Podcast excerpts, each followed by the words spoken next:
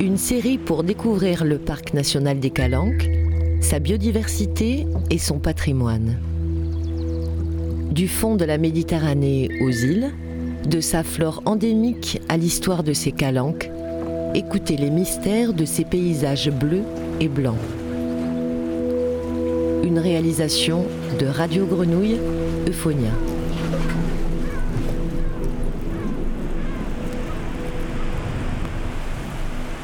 Nous sommes à La Ciotat. Nous venons de monter le chemin du sémaphore, pente raide qui mène notre regard à embrasser toute la baie, ses îles et les roches sculptées par la mer et le vent. Nous sommes devant un portail en métal un peu rouillé. Un panneau Villa Michel Simon, maison des illustres. Derrière, une grande allée. On est sur le site de Sainte-Frétouze. La villa nous accueille dans le parc national des Calanques. On y rencontre Monica Petit, présidente de l'association des amis de Michel Simon. J'habitais très près de la maison de Michel Simon. J'avais une petite fille de 4 ans à l'époque. C'était un peu notre lieu de promenade. Voilà, c'était une maison qui était euh, euh, inhabitée et j'ai appris qu'elle appartenait à Michel Simon.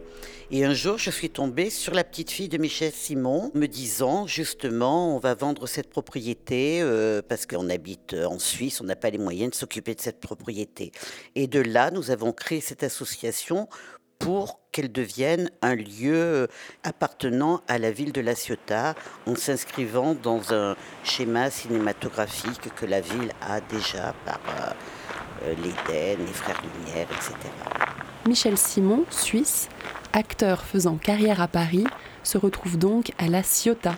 Voilà Fabienne Aladerne, éducatrice nature et patrimoine des Jardins de l'Espérance. Elle nous explique. En 1930, euh, il y a un sculpteur suisse qui est venu à La Ciotat et qui est tombé amoureux. C'est ce sculpteur euh, Spini qui avait fait ses études à Genève avec Michel Simon, qui a invité Michel Simon à La Ciotat. Et à son tour, Michel Simon est tombé amoureux euh, de La Ciotat et de ce paysage grandiose. Voilà pourquoi Michel Simon, acteur suisse, est arrivé à La Ciotat. Allez, on part découvrir le site en croisant Cathy Rouillère du CPIE Atelier Bleu. Cette vallée, pour les Ciotadins, s'appelait la vallée des Trois Suisses. Pourquoi? Parce que la maison d'en haut, qui est euh, encore intacte, appartenait à Péchinet. Celle qui est en ruine, que tu vois, un sculpteur Spini, tu trouveras des, des sculptures au cimetière de Sainte-Croix. Et donc, Michel Simon, et tous les trois étaient des Suisses. On n'avait rien à se mettre, moi je voyais tout en vert, j'ouvrais grande. Alors il venait très très régulièrement à La Ciotat pour les vacances, souvent accompagné de, de jeunes et belles femmes. Euh, Michel Simon allait euh, se baigner au Mugel régulièrement. Il allait dans un restaurant qui est au Clos des Plages. Il allait dans les dans les bars euh, du port et il allait régulièrement à la poste de la Ciotat pour aller chercher son courrier, ses télégrammes. Donc les Ciotadins avaient l'habitude de voir euh, Michel Simon et dès qu'il voyait une, belle voiture rose arrivant à la Ciotat, on savait que Michel Simon était là. Il a découvert ce lieu. Et là, euh, il est tombé fou d'une espèce de masse il a agrandi, hein, il, a fait en sorte de le modifier, il a fait faire une tour. Euh, d'ailleurs, l'anecdote, c'est que cette tour, les maçons qui devaient la, faire ne devaient pas se servir du fil à plomb. Parce qu'il n'aime pas les trucs très droits et les trucs rectilignes. Euh, c'est un anarchiste, hein. donc il était jusqu'au bout, même dans sa façon euh, de construire une maison ou une pièce. Voilà. Avec le pouding, justement, les pierres qu'il y a sur toute la côte de la Ciotat ne sait pas exactement de quand elle date. On a vu qu'elle apparaissait sur le cadastre napoléonien en 1826. Euh, donc c'était une bastide agricole et la terrasse de Michel Simon est en fait une, aire de battage.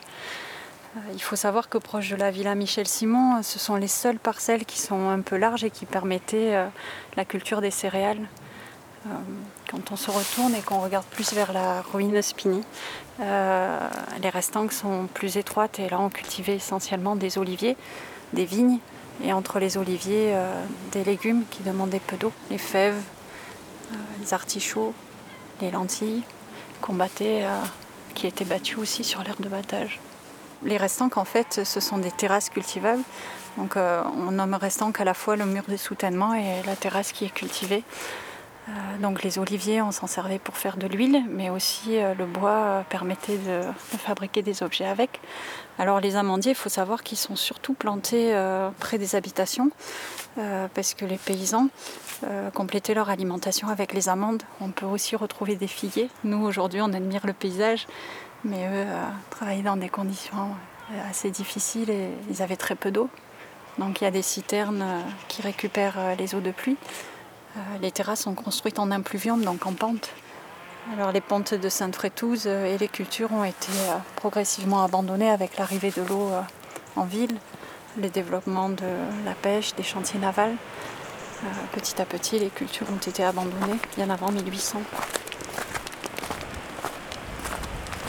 Sous nos pieds, on est uniquement sur une roche qui s'appelle le Elle résulte d'un immense fleuve qui euh, était à cet endroit-là il y a à peu près entre 60 et 40 millions d'années.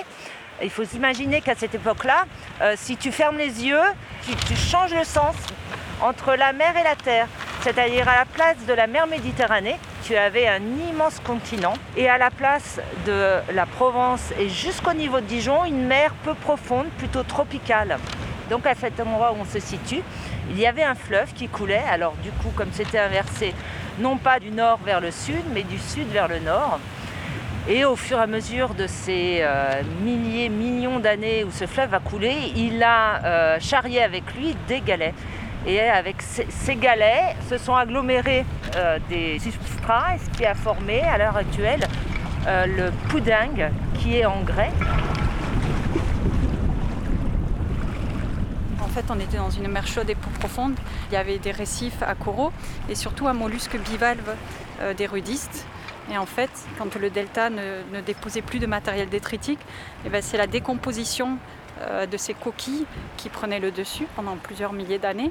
Et donc c'est pour ça qu'on voit ces couches de calcaire. Et c'est ce qui fait la particularité du site, c'est qu'on a à la fois du poudin et à la fois des barres de, calcaire.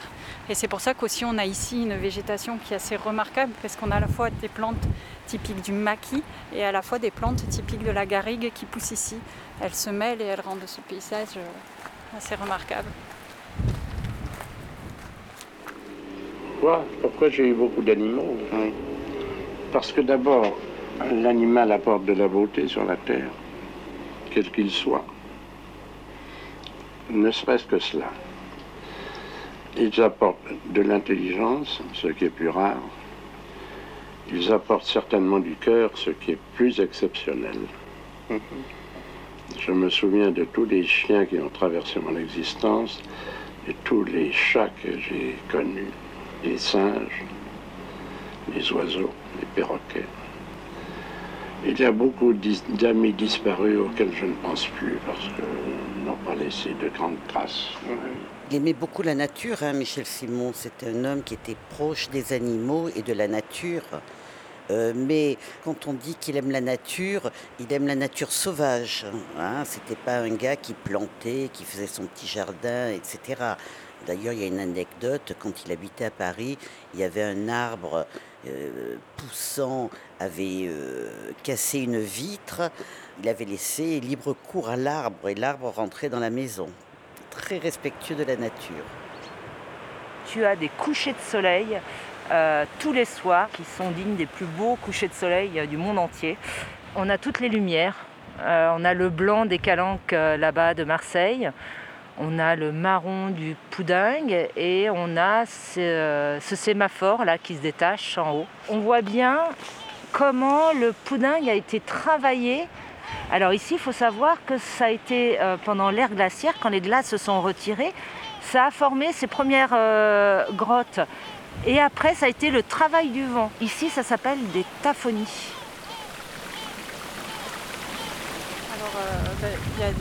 Euh, de ruissellement, il faut savoir qu'on peut voir là les traces euh, sur la roche, tu vois. Euh, les vallons aboutissent de façon abrupte sur la mer, donc on voit qu'il y a des falaises assez hautes. Et donc l'eau ruisselle et il faut savoir que quand il y a des gros orages, c'est magnifique parce qu'il y a de très belles cascades éphémères. Donc il y a des canyons qui s'animent Et ensuite, il y a des cascades qui tombent dans la mer.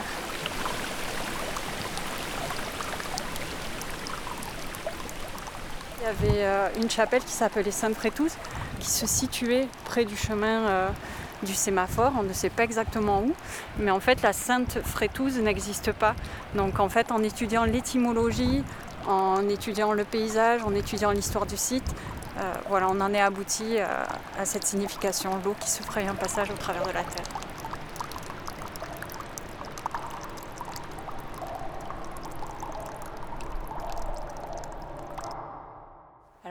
On, va plutôt être euh, sur une végétation typique du maquis.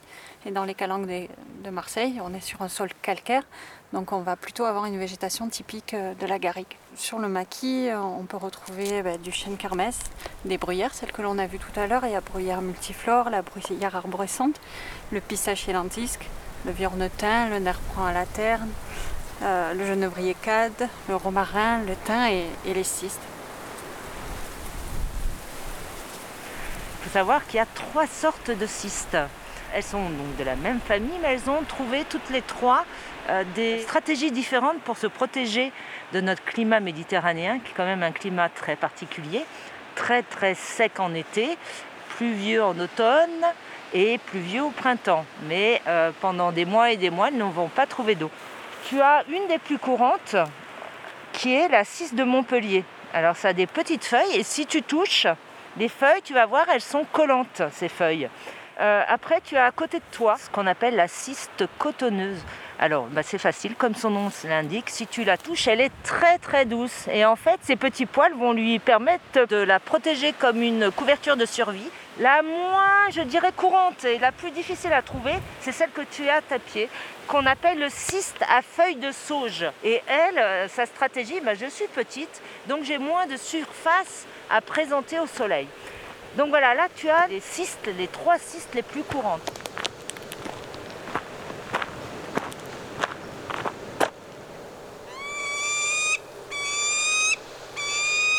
on a beaucoup d'oiseaux euh, qui se protègent, qui se nourrissent dans le maquis.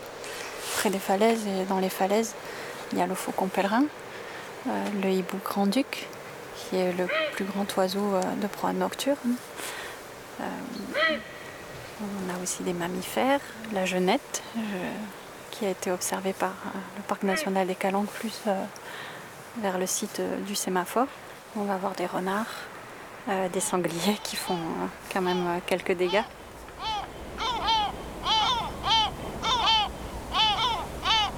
Alors ici il y a beaucoup de goélands. Alors il faut savoir que souvent on, on dit ah des mouettes. Il faut savoir qu'ici il n'y a que des goélands chez nous au niveau de la mer, c'est un, endroit qui est très poissonneux. Alors euh, moi je l'ai vu euh, plusieurs fois.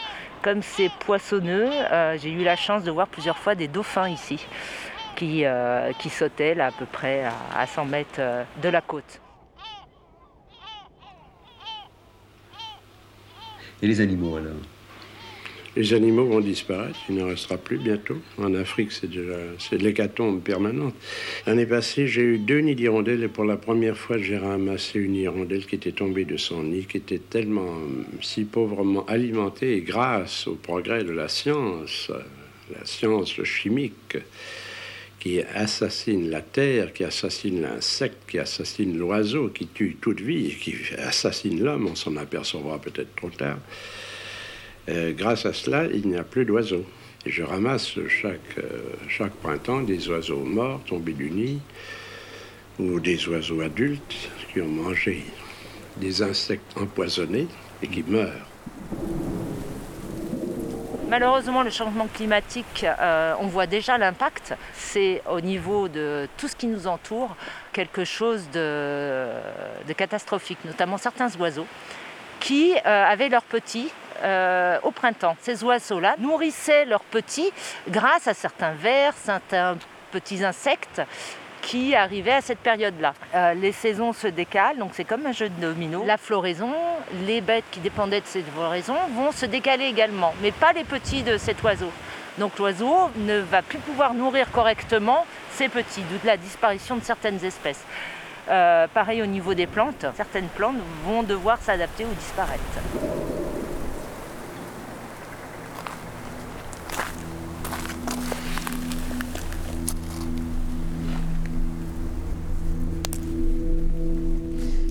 Vraiment, euh, je dirais pas un pèlerinage, mais euh, je suis très attachée à cette maison. D'abord, euh, en toute modestie, je pense que si elle est là, c'est grâce au travail de l'association. Autrement, elle aurait été démolie cadre d'Éducalanque, on propose bah, de former et de remonter les restants pour que les gens se réapproprient ce patrimoine et, participent euh, à sa restauration. Porter les pierres, épierrer, séparer la terre de la roche, ça nous permet aussi de comprendre en quelles conditions vivaient les paysans à, l'époque. C'est quand même un coin qui est pas mal habité. Et en fait, tous les minots du quartier ici, c'est le coin euh, paradisiaque pour les cabanes pour les amandes, pour euh, voilà, ils viennent jouer dans les oliviers, ils crament dans les arbres. C'est un côté aussi de vie qui est particulier. Tiens, regarde, tu vois la fleur d'agave? La villa Michel Simon a été confiée par la ville au Parc national des Calanques en novembre 2020 pour une durée de 99 ans. Située à l'exacte entrée du cœur du parc, elle a vocation à devenir un lieu d'accueil, d'information et d'animation pour un large public. Merci à Fabienne Aladerne, éducatrice nature et patrimoine des Jardins de l'Espérance, Monica Petit, présidente de l'Association des Amis de Michel Simon, et Cathy Rouillère du CPIE Atelier Bleu.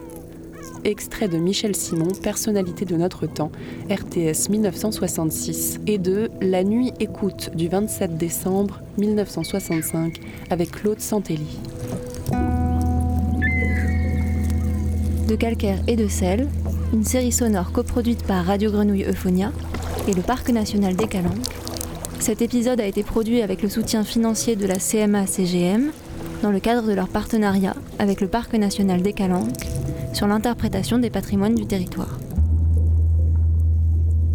Réalisation Jean-Baptiste Imbert.